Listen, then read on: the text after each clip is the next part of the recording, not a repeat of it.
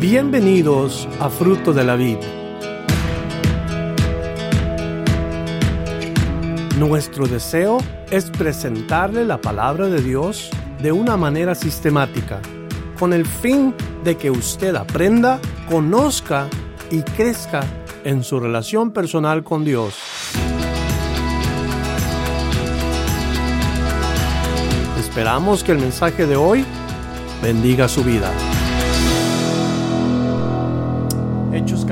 4, versos 32 hasta el final en este día. Yo y usted, si leemos las escrituras, nos damos cuenta que la iglesia primitiva, así es como se le dice a los primeros cristianos, la iglesia que nació en aquel tiempo cuando es derramado el Espíritu de Dios. Es una iglesia que no se reunía como nos reunimos nosotros. Ya les he dicho yo en ocasiones que la manera como se reunían los cristianos era en sus casas. Y a esos grupos de personas en sus casas se le llamaba la iglesia. Los cristianos que se reunían en sus casas. Para el capítulo 4 vemos a una iglesia joven y, y vemos el desarrollo de la iglesia de Cristo. Hermosa iglesia, única, particular. Y esa particularidad de la iglesia primitiva, donde vemos el mover del Espíritu Santo, es muy difícil encontrarla nuevamente en nuestros días. Hoy parece que la iglesia se ha olvidado de los fundamentos, parece que la iglesia se ha olvidado de Cristo y ahora se trata más de la iglesia que del Señor. Y es un error que nosotros pensemos que la iglesia es lo importante. Escúcheme por favor, porque lo que importa es Cristo. Lo más importante para nosotros los creyentes es Cristo. Y cuando Cristo es lo más importante, entonces la iglesia practica cosas nobles. Cuando Cristo es el centro, entonces toda la gente que nos rodea se va a beneficiar. Y esto es lo que vemos nosotros en la primera comunidad cristiana. Ellos amaban a Cristo. ¿Cuántos de ustedes aman a Cristo? ¿Eh? ¿Cuántos aman al Señor de verdad como para que de verdad nos conectemos y veamos que hay un beneficio, no nada más para nosotros, sino también para los que nos rodean. Para este entonces, en la edad de la iglesia, muchas familias habían sido afectadas positivamente por el Evangelio. Vivían con la esperanza de las promesas de Dios. Vivían con corazones unidos, no vivían para sí mismos los cristianos nunca deben de vivir para sí mismo. Jesús les dijo a los que querían seguirle, aquel que quiere venir en pos de mí, niéguese a sí mismo. Y el cristiano que vemos escrito en el libro de los Hechos, en el capítulo 4, no vivía para sí mismo, vivía primeramente para Dios, entendiendo que Dios le había dado todo en Cristo. Lo mismo que hoy. Cuando la iglesia entiende que se nos ha dado todo en Cristo, entonces los beneficios se extienden a aquel que lo necesita, a aquel que necesita de Dios. Este es el desarrollo que causó que los cristianos salieran, salieran de sus áreas de confort. Por eso le hago un hincapié, yo le recuerdo que los sábados estamos saliendo, o más bien se está saliendo, a compartir la fe a evangelizar a la comunidad de Fontana. O oh, sí, hay muchas iglesias en, en, Fontana, pero hay mucha gente también en Fontana. Mucha gente que necesita a Cristo. ¿Cuántos están de acuerdo con eso? Gente que no ha escuchado el Evangelio de la Gracia. Que Dios ha extendido su mano para salvarnos. Que Dios nos ha perdonado en su Hijo Jesucristo. Y que todo aquel que en Él cree no se pierde, mas tiene la vida eterna. Eso es lo que yo creo que nos hace falta, salir del confort del que estamos y de veras ir con la fe que Dios nos ha dado para compartir. Esa es mi oración como su pastor. que Dios cause el mismo efecto que causó en la primera iglesia. Que Dios desarrolle la iglesia fruto de la vid con alcance, con evangelismo, con salir a dar. Y que tengamos un desarrollo no tanto personal, sino colectivo. O sea, que todos juntos seamos parte de la bendición. Yo no sé cuántos están listos de ustedes. A lo mejor se imaginan, es que yo creo que la, la fe cristiana o la religión cristiana es como cualquier otra. Hermanos, que verdaderamente entienden haber venido a Cristo, esto está lejos de la verdad. Una vez que los cristianos tienen a Cristo en su corazón, los cristianos comienzan a orar. Una vez que los cristianos hacen a Cristo el Señor de sus vidas, los cristianos, la iglesia se dispone a ser usada por Él. ¿Por qué? Porque Dios le da la capacidad a la iglesia. Dios le reparte los dones a la iglesia, cosas en las cuales la iglesia se iba a mover sobrenaturalmente. Milagros, señales.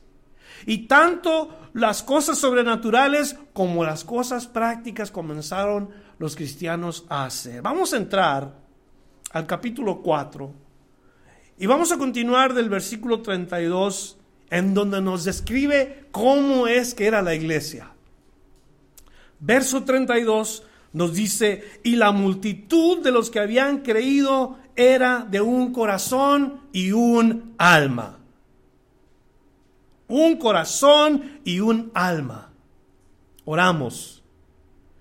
En el nombre de Jesús, te pedimos, Dios y Padre Celestial, que este de verdad sea el mismo sentir en nuestra congregación y en cualquier otra congregación a nuestro alrededor. Que seamos de un corazón, que seamos de un alma, que no haya división entre nosotros, que haya un corazón y un alma. Te pedimos, Señor, por los méritos de Cristo Jesús, que tú nos ayudes a ser un reflejo de Él a este mundo oscuro. Que traigamos aquella luz que tú nos dijiste que nosotros éramos para que brille en medio de la oscuridad.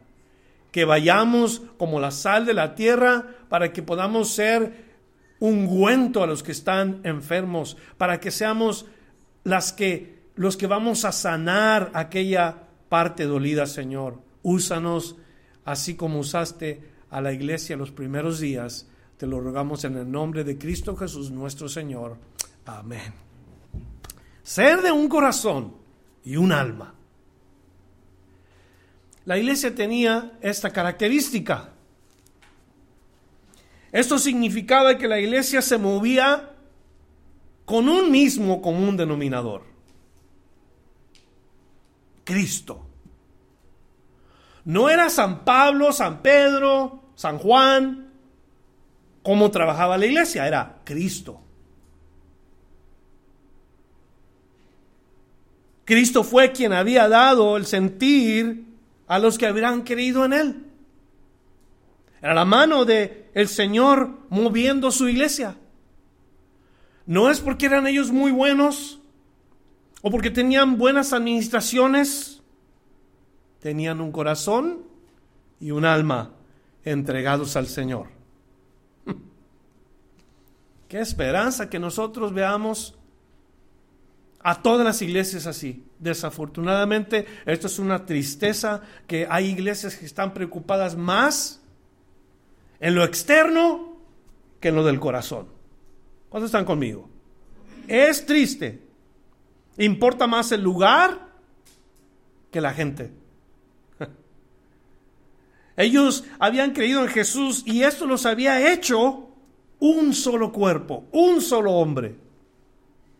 Estaban unidos con una sola mente, la mente de Cristo.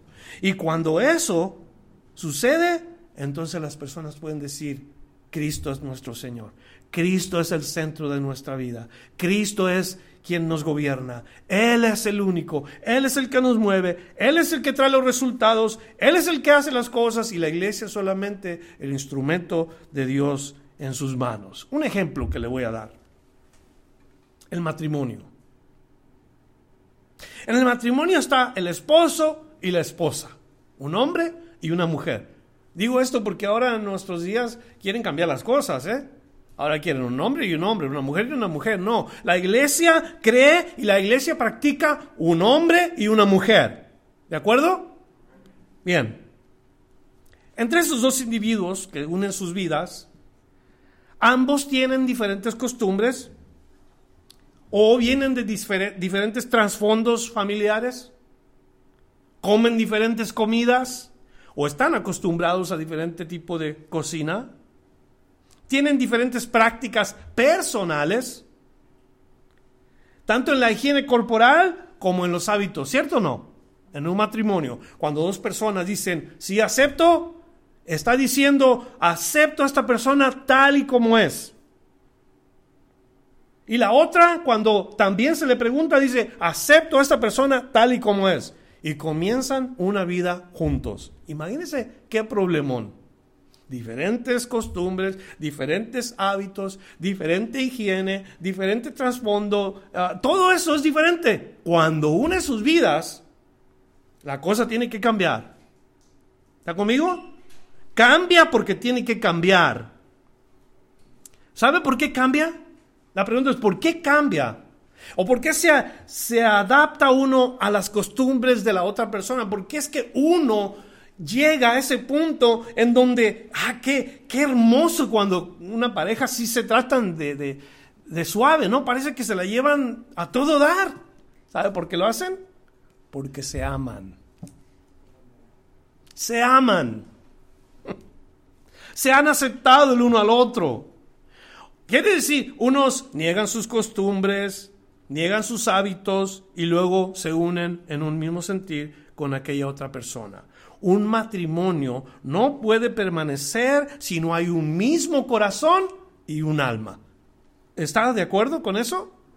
En el matrimonio así funciona. En la iglesia es lo mismo. Si Cristo no es el centro de nosotros, si Él no es el Señor, la iglesia no permanece.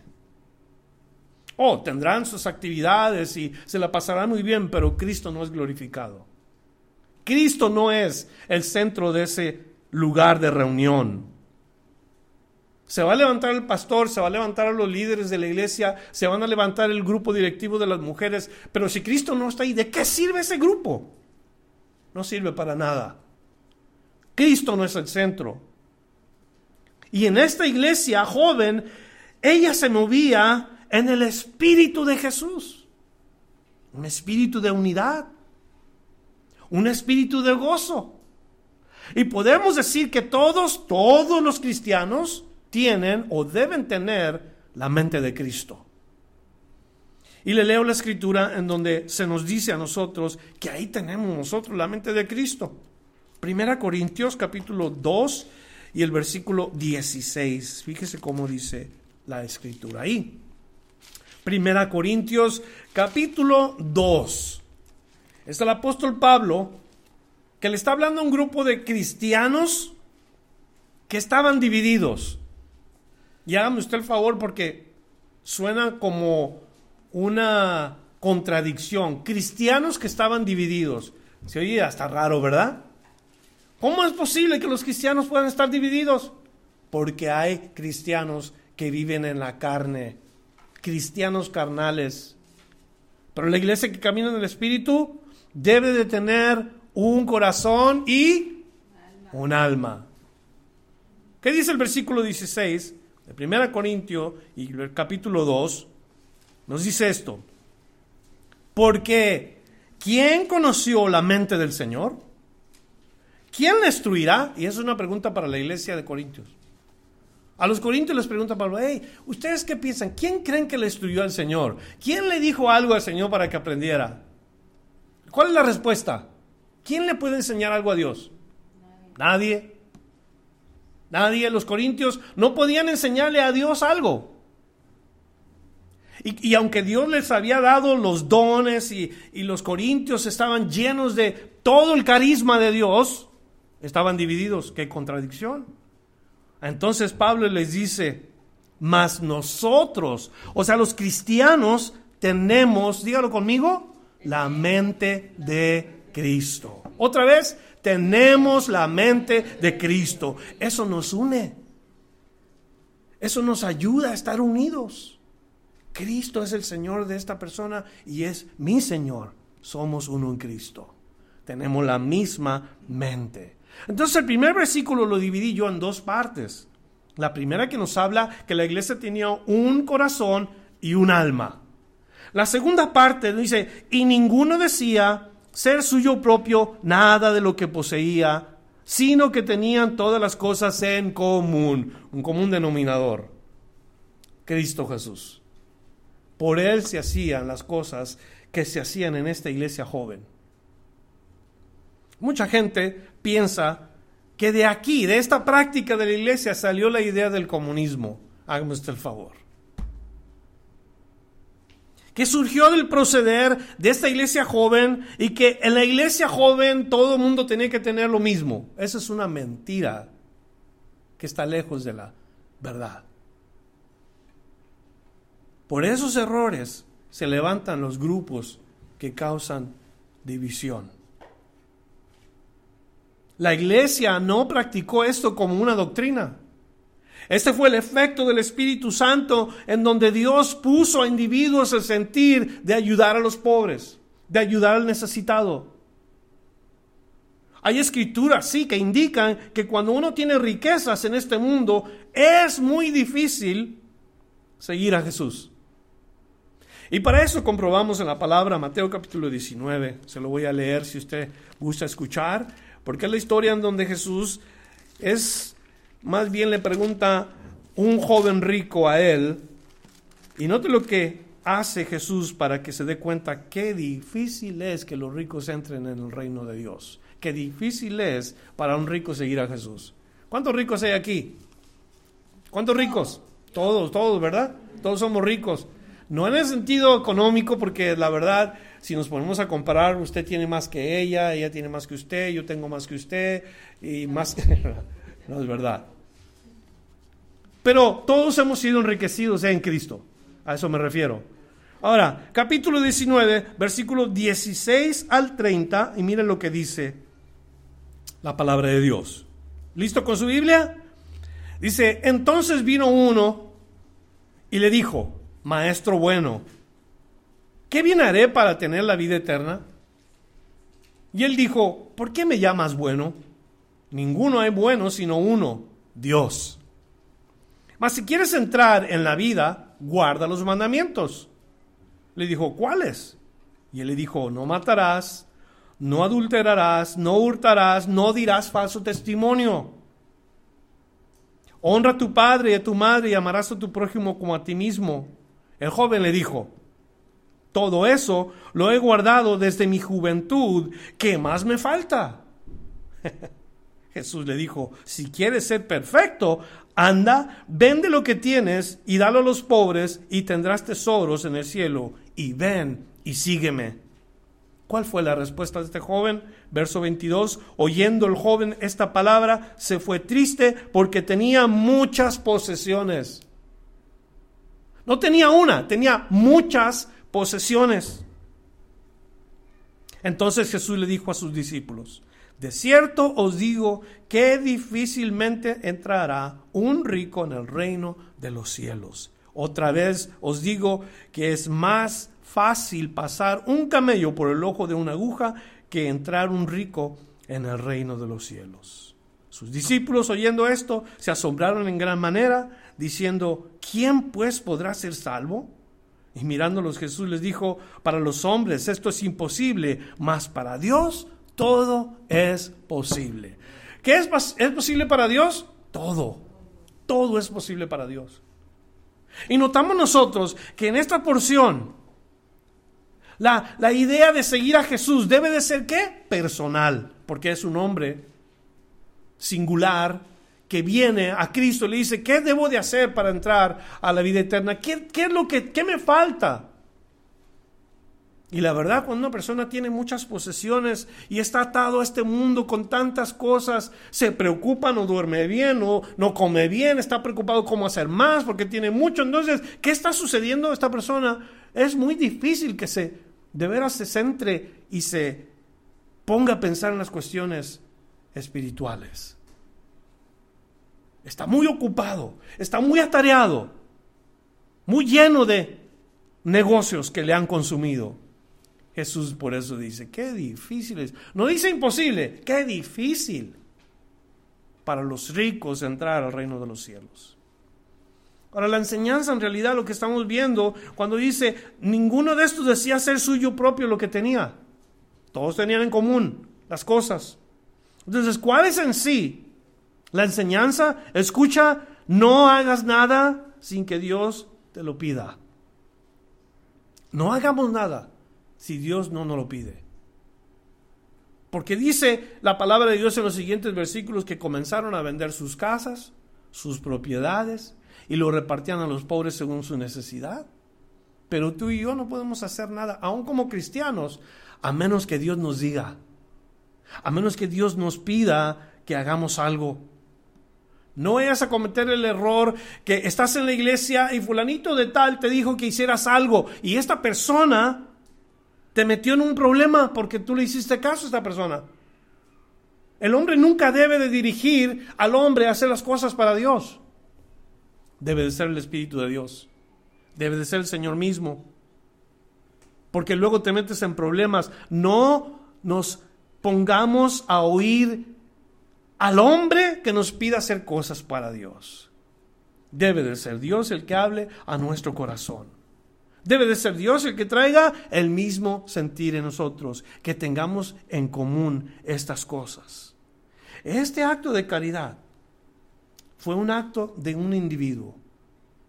Y luego aquel individuo tal vez afectó al otro individuo. Y comenzaron los cristianos a hacer estos actos de caridad, pero todos y cada uno de ellos individualmente y voluntario. ¿Está conmigo?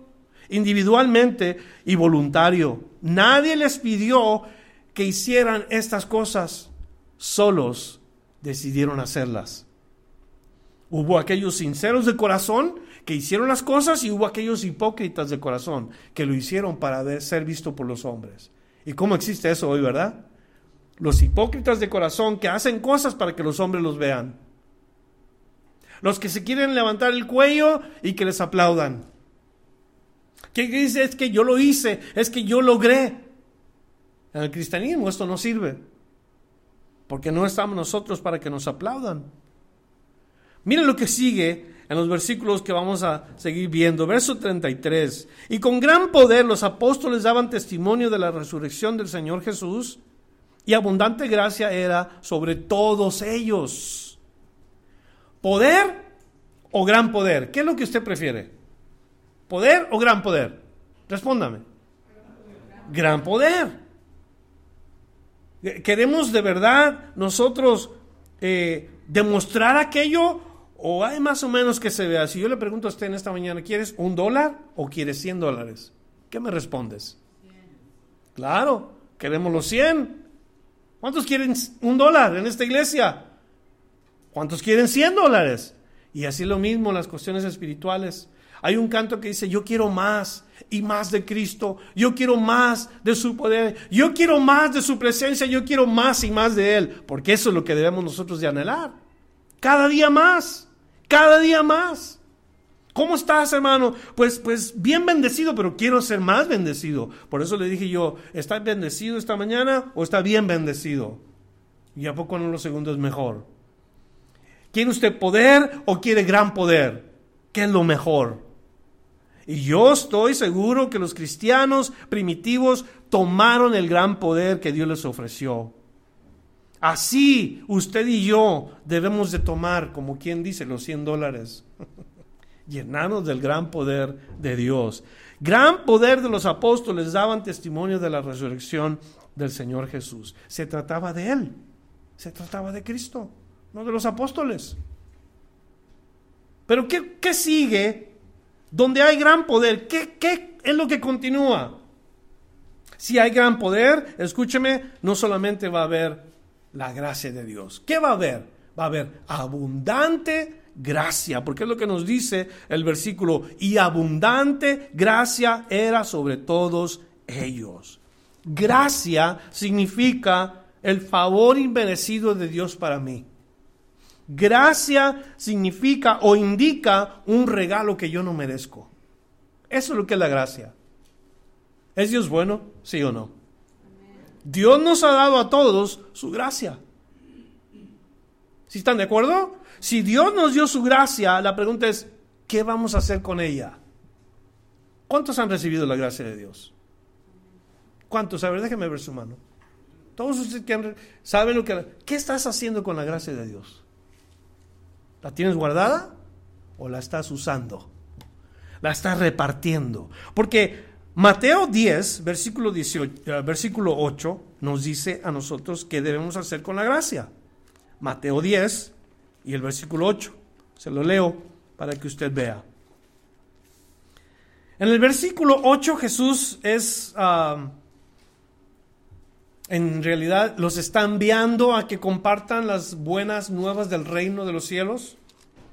Pero les dice el resultado de lo que están haciendo. Primero les dice cómo vayan, que no lleven esto, que no lleven aquello, que confíen en Dios. Y les dice en el versículo 8, sanad enfermos, limpiar leprosos, resucitar muertos, echar fuera demonios. Y luego dice, de gracia recibisteis, dad de gracia. De gracia recibiste, dad de gracia. Si Dios te extendió su mano con un favor inmerecido, con un regalo que no merecías, Dios espera que nosotros también hagamos lo mismo. Y si queremos demostrar el gran poder de Dios en nosotros, el resultado es abundante gracia. ¿Están llenos del Espíritu de Dios? ¿Están llenos del poder de Dios? ¿Sí o no? Mi oración es que no estén llenos del Espíritu de Dios solamente o del poder del Espíritu de Dios. Mi oración es que estén llenos del gran poder del Espíritu de Dios. Para que abundante gracia sea derramada para otros. Eso quiere decir el versículo, que Dios me dio su favor, entonces yo debo de la misma manera ir a otros específicamente para que eh, otros se beneficien en el sentido espiritual. Eso es lo que Dios ha hecho con su gracia, su abundante gracia en nuestra vida. Vamos a continuar versículo 34.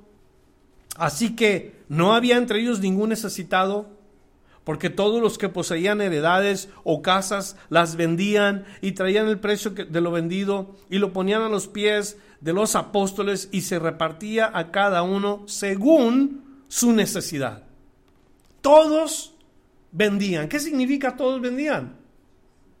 O, todos aquellos que vendían. Era única y solamente los creyentes que tenían de verdad la posibilidad de vender propiedades, casas. Aquellos que eran afortunados más que otros.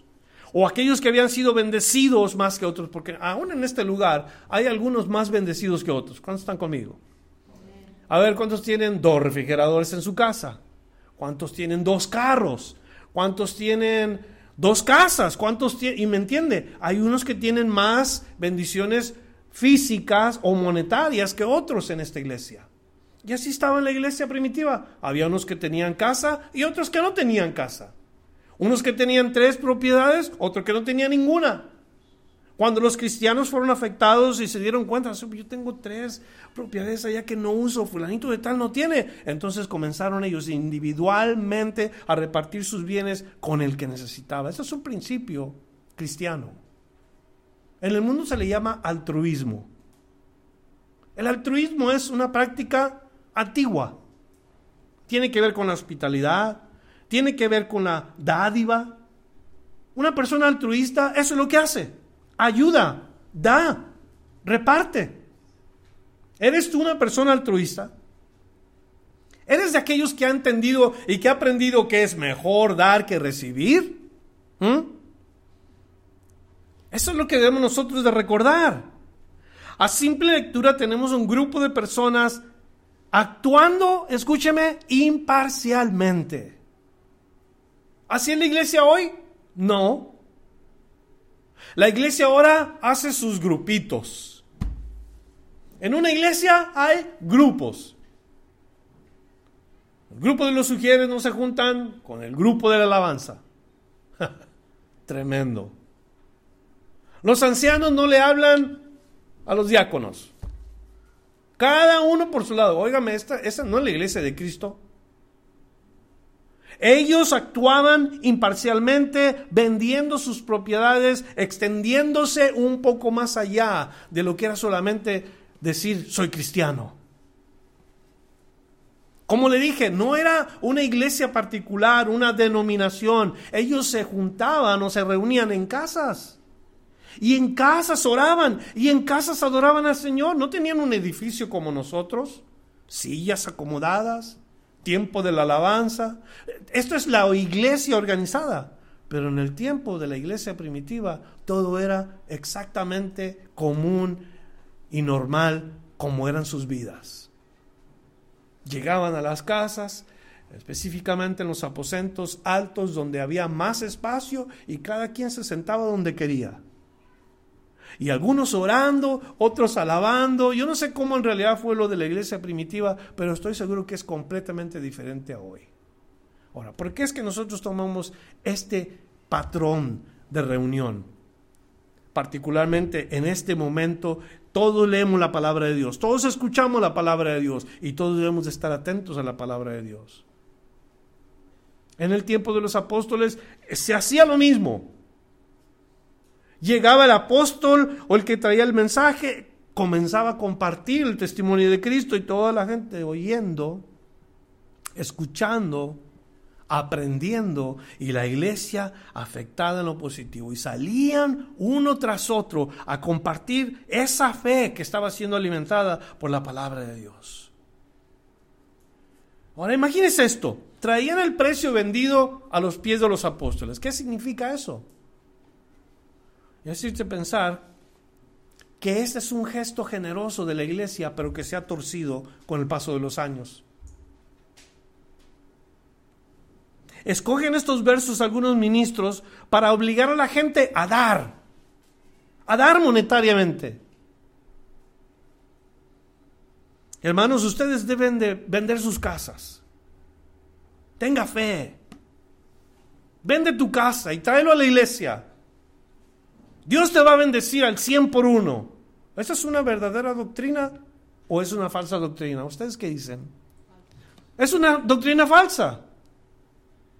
No podemos nosotros concluir que estos cristianos tenían que vender sus casas, porque para empezar nadie los obligó. Fueron actos voluntarios, imparciales.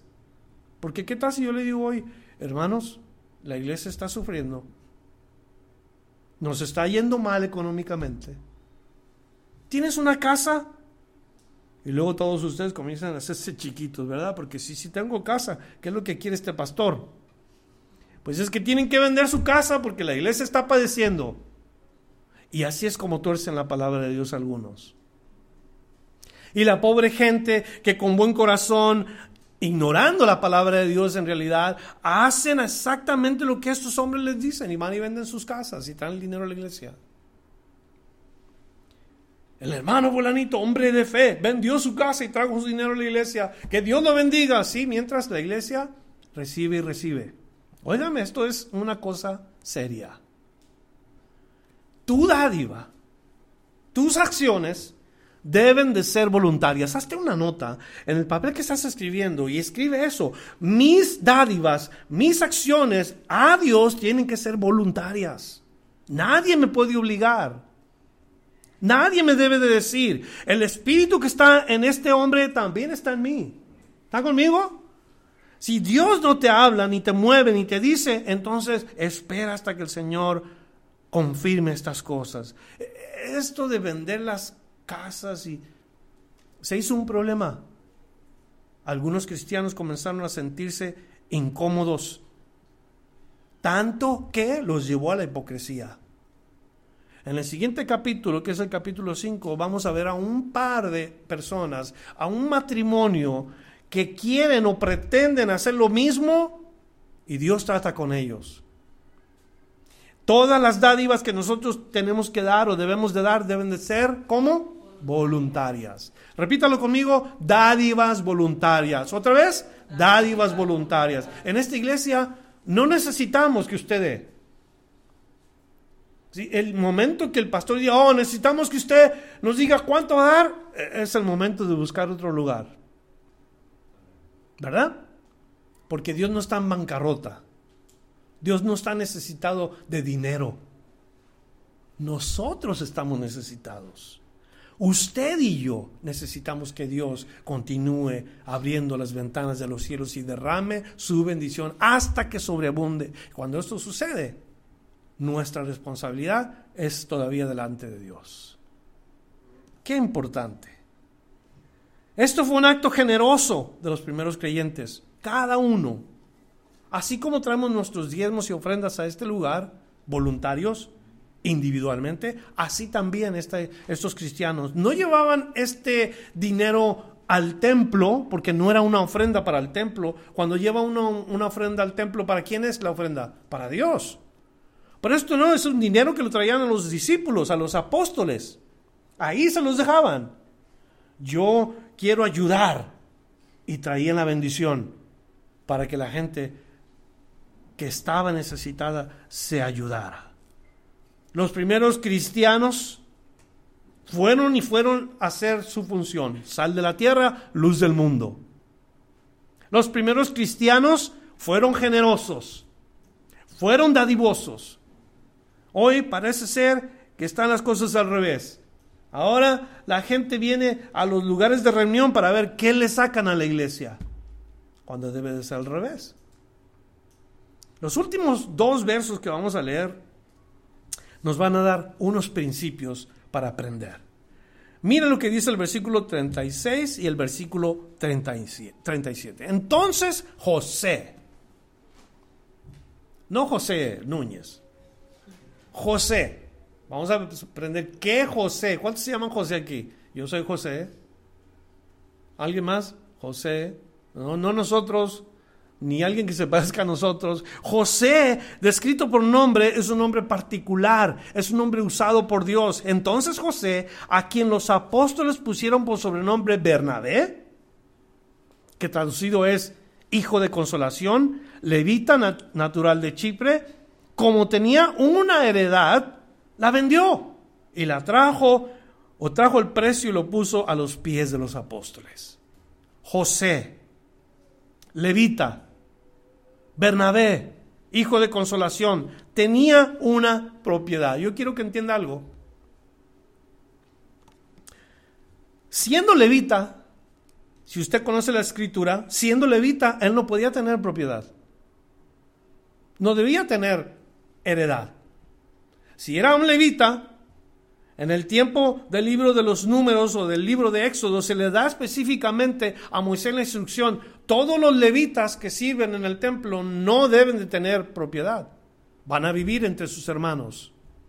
Ellos no pueden tener heredad. Todas las demás tribus, sí. Entonces la pregunta es, ¿cómo es que llegó José a tener una propiedad? ¿Qué pasó con esa propiedad? que tenía José el levita? Y la respuesta es, ¿quién sabe cómo le llegó?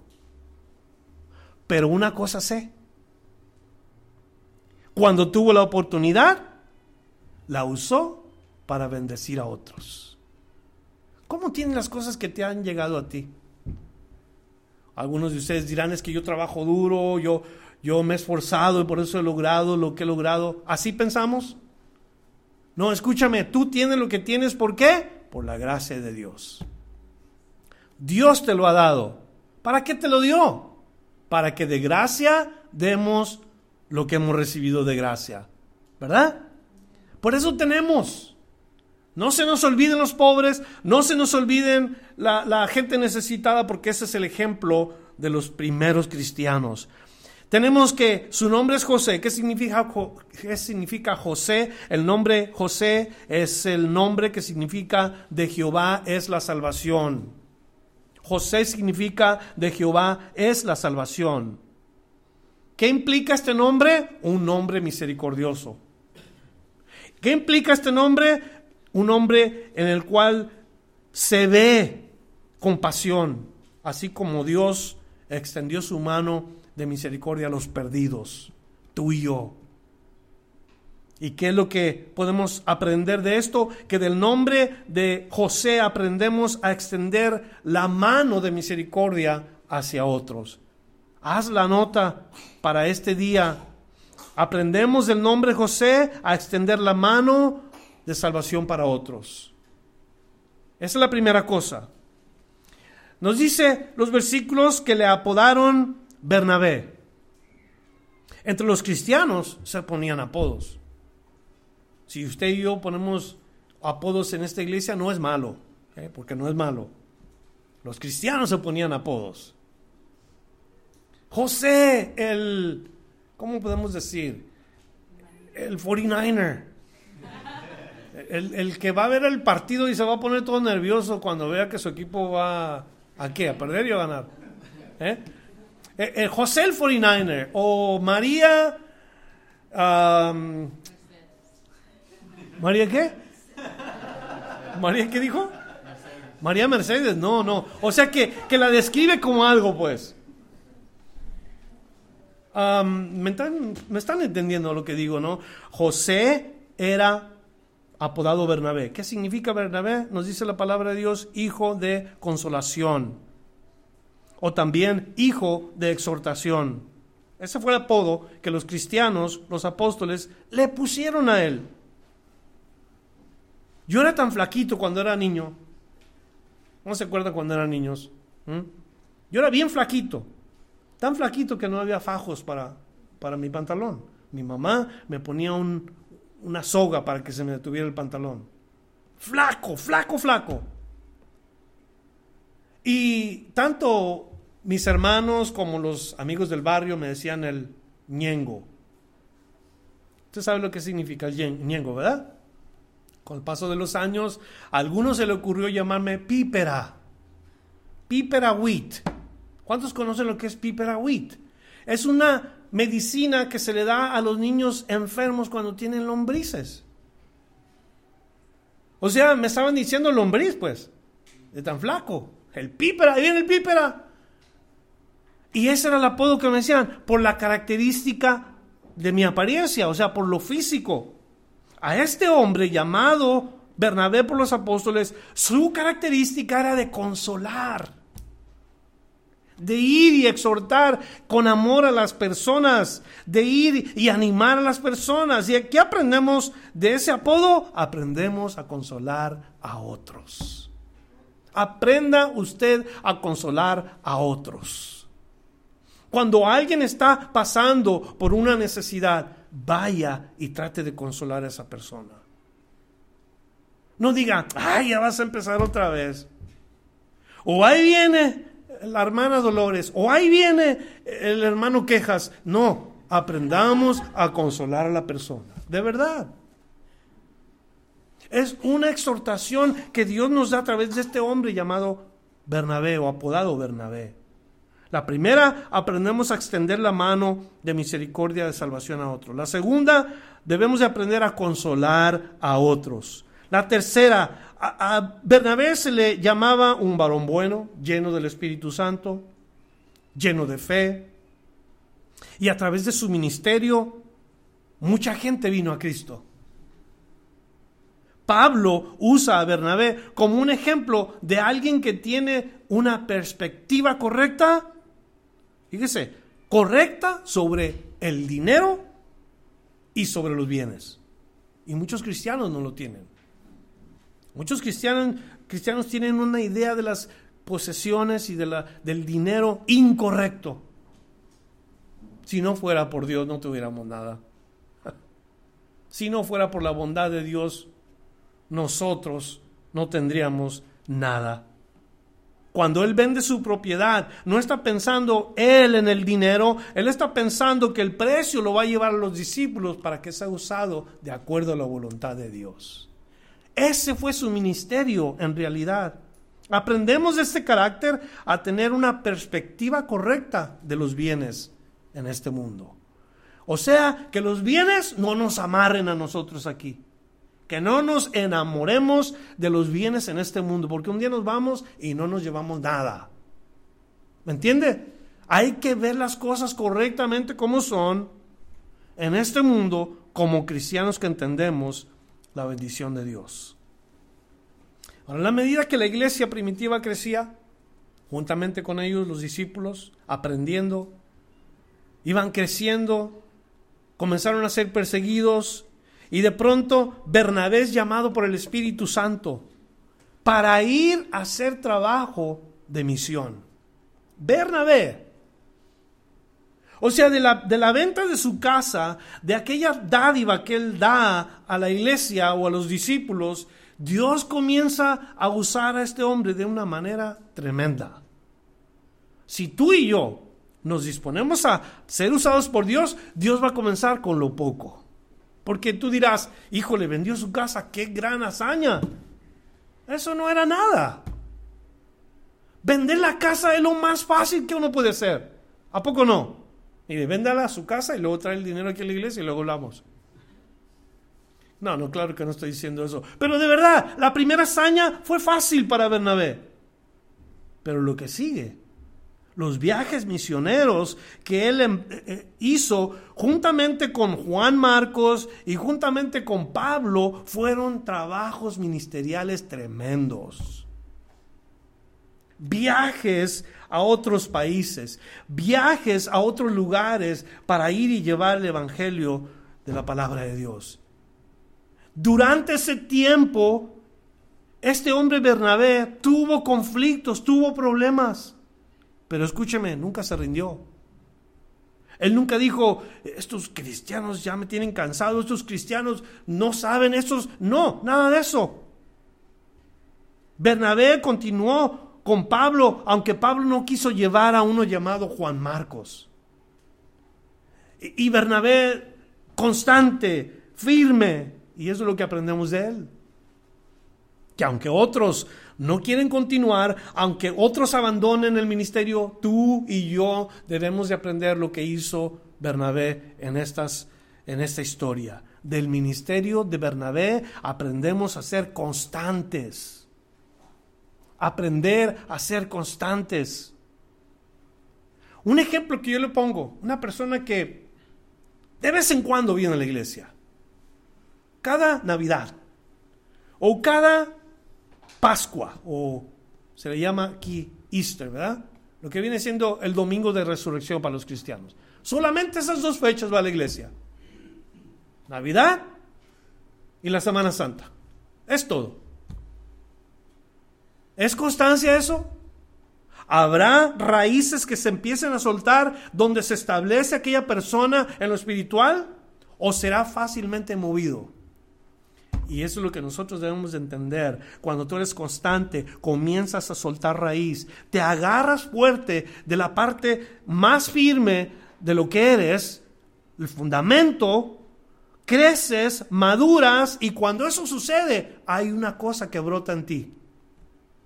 Como cuando le brota un árbol el fruto comienza a uno a ver aquellos retoños que salen y luego la flor y de la flor se hace el fruto y que vemos o un árbol sano.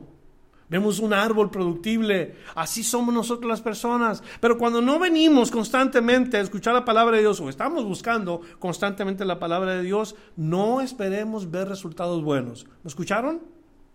Va a haber dudas. Va a haber flojera. Va a haber ah, cosas a la mitad. Cuando un hombre o una mujer se plantan bien y son constantes, hay resultados muy buenos. Hay beneficios no solamente para esa persona, sino para muchos otros que están cerca de esa persona. Cuando regresa del primero y del segundo viaje, Bernabé tiene que separarse del apóstol Pablo. Hay un desacuerdo No quieren llevar ambos a la misma persona que los abandonó. Bernabé dice, sí, llevémoslo. Pablo dice, no, nos dejó. Nos dejó tirados en el ministerio. Y no quiso Pablo. Sin embargo, Bernabé, constante y, y, fiel a lo que Dios quería, se queda con Juan Marcos. Y él continúa el trabajo con Juan Marcos. ¿Y qué hace? Evidentemente, Bernabé hizo un trabajo fenómeno, porque al paso de los años Pablo pregunta por este Marcos, que ahora sí estaba listo para el ministerio. Quiere decir que de Bernabé aprendemos a disipular a otros. ¿Qué es disipular a otros? ¿Qué significa el que yo disipule a alguien más? Primero traerlo a los pies de Cristo, como nos dice la palabra, ir por todo el mundo, predicar el Evangelio a toda criatura. ¿Qué más debo de hacer? Nos dice, bautizándolos en el nombre del Padre, del Hijo, del Espíritu Santo. ¿Y qué más nos dice? Y enseñándoles que guarden todas las cosas que os he enseñado. Eso es lo que la palabra de Dios dice. Y el discipulado es exactamente predicar la palabra, animarlos a que se bauticen en las aguas y luego enseñarles la palabra de Dios discipulado. ¿Para qué? ¿Con qué propósito? Efesios capítulo 4, versículo 11 en adelante nos dice para prepararlos para la obra del ministerio. No para el bien de la iglesia local, para que se llene. Yo prefiero tener dos personas que están obedeciendo al Señor, oyendo la palabra y, y haciendo lo que Dios quiere, que tener miles de personas que no están dispuestos a hacer nada una familia entregada, dispuestas a servir al Señor, que 100 familias que no quieren hacer nada. Un corazón que no esté dividido. Eso es lo que importa. No uno de doble ánimo que un día sí, un día no. Un día sí, un día no. ¿Qué es eso? Eso no sirve para Dios. Dios no puede usar a alguien así. Y la Biblia nos dice que no seamos de doble ánimo. Hay que tener un corazón. ¿Cómo era la iglesia? De un corazón y un alma. Ese era Bernabé, sin duda. Una sola vez se habla de un aspecto negativo en la vida de Bernabé. José Bernabé anduvo con Pedro, el apóstol. Y en su andar con Pedro, el apóstol, cayó en una práctica que era de condenarse. Usted lo puede leer en Gálatas capítulo 2. Ahí encuentra usted, léalo en su casa y se va a dar cuenta cómo Bernabé fue arrastrado por la hipocresía del apóstol Pedro. Pablo, como era un hombre de Dios, lo confrontó, le dijo, hey Pedro, tus acciones son de condenarse. Mira lo que has hecho. Cuando estás aquí te comportas como uno de nosotros, pero cuando están los judíos te comportas como uno de ellos. ¿Qué es eso? tus acciones no están bien. Y mira la tristeza grande, Bernabé ha sido arrastrado por tu culpa. Y yo creo que esas son las únicas cosas que aprendemos. Como les dije al principio, ¿qué aprendemos con la primera eh, exhortación? aprender a extender la mano misericordiosa de salvación a otros. Si lo escribió, usted sabe este punto. La segunda, aprendemos a consolar a otros. Si usted lo escribió, lo va a tener en sus notas. Que la tercera, aprendemos a tener una perspectiva correcta de los bienes en este mundo. Y luego aprendemos a ser constantes. Y luego aprendemos a disipular a otros. Y por último, lo último, no se lo había dicho, pero es evitar las influencias externas. Como cristianos, tenemos que saber cómo nos está afectando las cosas de afuera. Saben ustedes que Dios se preocupa por un corazón limpio. Ustedes ya saben que Dios está preocupado por su corazón, no por lo de afuera. Lo de afuera solamente demuestra qué hay adentro. Esto es lo que aprendemos de él. Y al igual que Bernabé como cristianos, hay que alentar a otros, no aplastar a otros. Aquellos que están débiles en la fe, a los que están luchando con batallas espirituales, hay que animarlos. Es más, tanto nos dice la palabra de Dios acerca de Bernabé que en el capítulo 11 del libro de los Hechos y el versículo 23 nos dice que cuando él vio a otros cristianos de verdad en el, en el Señor haciendo las cosas, le dio mucha alegría. Este era Bernabé. Vio la gracia de Dios en otros y él se alegró. No me digas que tú no sientes bonito cuando ves a un cristiano de veras lleno de Dios, viviendo para Cristo. De esa misma manera, hay que buscar las oportunidades para, para bendecir a otros. De esa manera traeremos gloria y honra al nombre de Dios con nuestra vida. Bernabé, un ejemplo de un espíritu generoso. Bernabé, un ejemplo que sabe cómo dar, que sabe lo que es la obra del Señor. Y vamos a orar que se nos dé este corazón en esta mañana a nosotros, la iglesia fruto de la vid. Acompáñeme para que oremos juntos, por favor, en este día. Y sí, Señor, oramos que Dios nos dé un corazón como el de Bernabé. Un corazón como el que recibió, Señor, que que estuvo dispuesto a dar a los demás, como el de los primeros cristianos, que no dieron lo que les sobraba, sino dieron todo de ellos. Danos un corazón, Señor, que te honre a ti, que sea como el de Cristo. Aquí en nuestra iglesia, que llamamos fruto de la vid, por las cuestiones legales del Estado y todo eso, que no se vea eso necesariamente, pero a cada uno de los miembros de esta congregación, Padre Celestial, dales el mismo corazón que tuvo este hombre, el mismo corazón que tuvo Cristo, el mismo para todos y cada uno. Que tú nos levantes, Señor, de nuestro conforte, como aprendimos hoy, y vayamos y practiquemos aquellas cosas que bendicen a otras personas.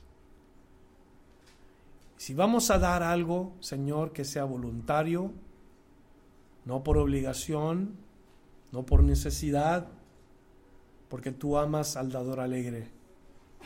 Y si este corazón alegre te da, que sea con alegría y con, con gozo sincero, Señor, no con hipocresías. Protege nuestro corazón porque hay personas que malentienden, Señor, y aún ven el dar como, como que si fuera algo que tú nos exigieras y tú nunca exiges al hombre.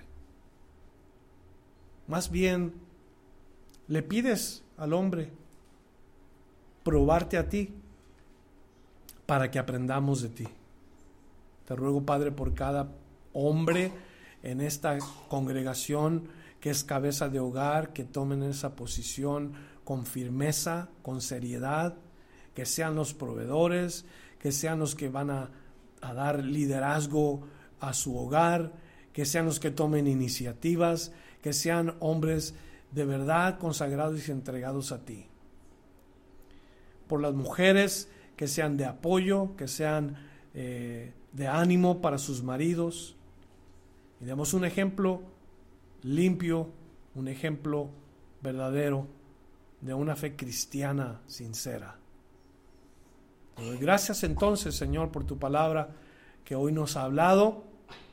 Y si hay alguien aquí que necesita que oremos por él, tu palabra nos dice, orar los unos por los otros. Señor, yo creo firmemente que nos estás hablando a tu iglesia que oremos unos por otros. Mientras tú tienes tus ojos cerrados y tu cabeza inclinada, yo te, te ruego en esta mañana, necesitas oración, levanta tu mano para que oremos por ti. Si tú necesitas oración, levanta tu mano. Dios te bendiga. Veo tu mano.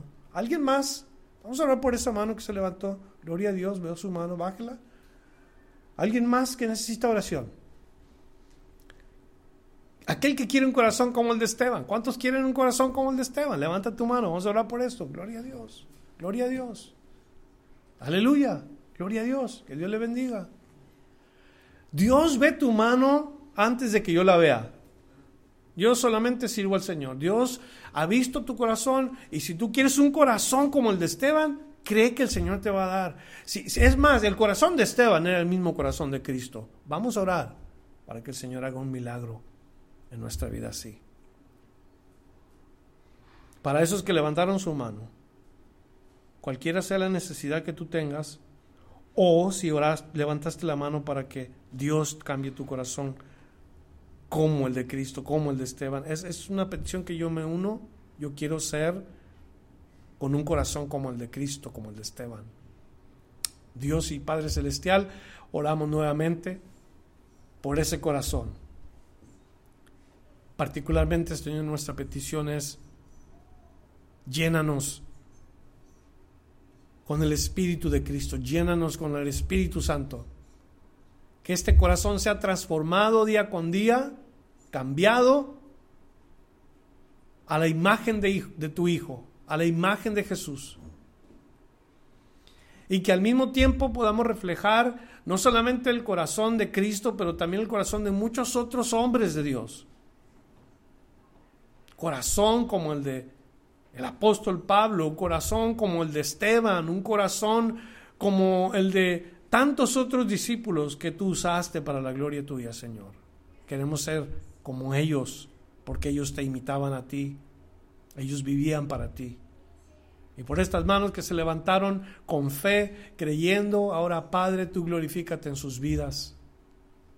Que comiencen a ver personalmente ellos los cambios y te den gracias a ti y la honra y la gloria para ti.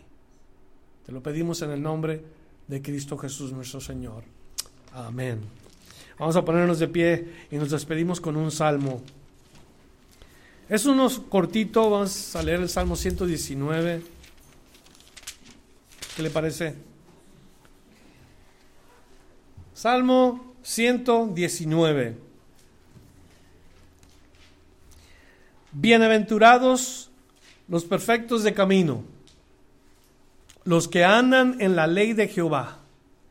Bienaventurados los que guardan sus testimonios y con todo el corazón le buscan, pues no hacen iniquidad los que andan en sus caminos. Tú encargaste que sean muy guardados tus mandamientos. Ojalá fuesen ordenados mis caminos para guardar tus estatutos. Entonces no sería yo avergonzado cuando atendiese a todos tus mandamientos. Versos 7 y 8. Te alabaré con rectitud de corazón cuando aprendiste tus justos juicios. Tus estatutos guardaré, no me dejes enteramente. Vamos a repetirlo, pero juntos. Verso 7 y verso 8.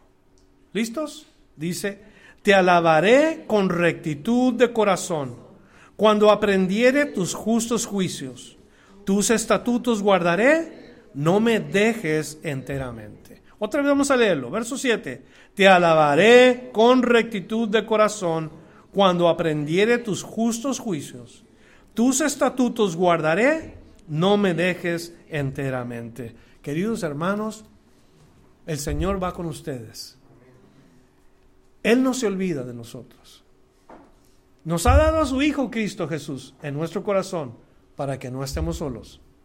Vayan y recuerden, esa es su naturaleza, esa es su vida hoy y compartan de gracia lo que de gracia han recibido. Que el Señor les bendiga, un fuerte abrazo en el Señor. Si usted necesita que oremos por, por usted, por su familia, por su matrimonio o por alguna situación, quédese unos minutos y venga aquí al frente para que oremos juntos. Se lo ruego por favor en el nombre del Señor, estamos para servirle. Los demás estamos despedidos. Nos vemos primeramente Dios próximo miércoles a las 7 de la tarde. Gracias por escuchar la enseñanza de hoy. Visítenos en frutodelavid.com para escuchar más mensajes, para obtener las notas del estudio y para comunicarse con nosotros. Que Dios le bendiga abundantemente.